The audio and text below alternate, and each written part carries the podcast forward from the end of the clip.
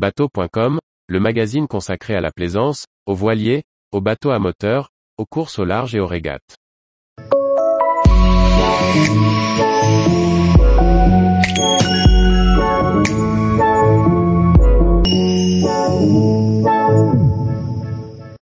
L'île des Pins, une escale paradisiaque en Nouvelle-Calédonie.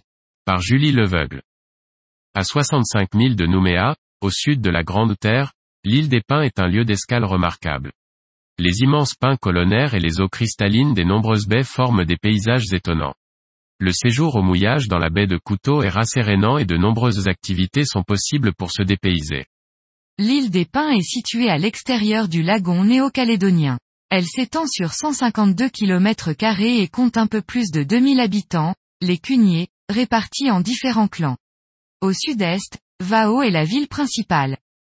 Entre 1872 et 1880, l'île a accueilli plus de 3000 forçats déportés dans le bagne de l'administration pénitentiaire. Le paysage est aujourd'hui marqué par la présence de plusieurs essences de bois, pins ou araucaria colonnaires, bagnans, cous et bunis, et de nombreuses baies, bordées de sable blanc et aux eaux translucides. Sur l'ensemble de l'île, il n'y a pas de vente d'alcool.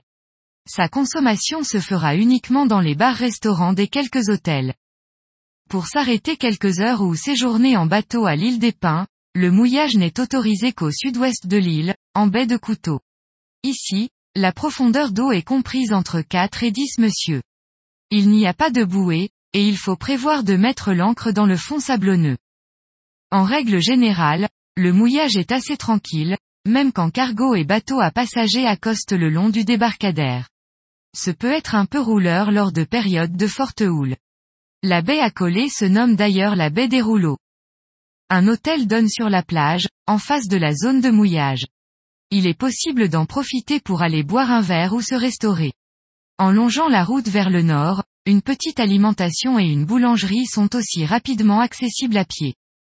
Juste de l'autre côté de la petite presqu'île, la baie de Canumera offre elle aussi de somptueux paysages. Elle est agréable pour se promener et, en fonction du vent, on la préférera à la baie de Couteau pour profiter de la plage ou s'adonner à des activités nautiques comme le paddle ou le kayak. Notez bien que tout ce qui est volant est tabou sur l'île, ou interdit, le vol d'un drone et la pratique du kitesurf en font partie.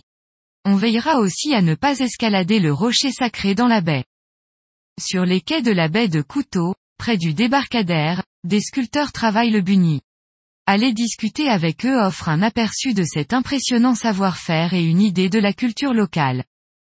Il est aussi possible de partir en randonnée, en environ 2h30 à pied depuis la baie de Couteau, l'ascension du pic Ngao de 262 mètres permet la découverte de plusieurs points de vue magnifiques sur l'île des Pins et les différentes baies. Pour aller plus loin, il est possible d'emprunter VTT, voiture ou scooter auprès des hôtels et campings environnants. Le tour de l'île permet de traverser les différentes tribus, découvrir le village de Vao et l'église Notre-Dame de l'Assomption, la baie de Saint-Maurice avec de nombreux totems sculptés par tous les clans de l'île, la piscine naturelle de la baie d'Oro, les grottes et vestiges de l'époque du bagne. Et pour ceux qui veulent découvrir une nouvelle façon de naviguer, des embarquements en pirogue sont proposés au départ du chantier traditionnel de construction bois situé dans la baie de Saint-Joseph. Tous les jours, retrouvez l'actualité nautique sur le site bateau.com. Et n'oubliez pas de laisser 5 étoiles sur votre logiciel de podcast.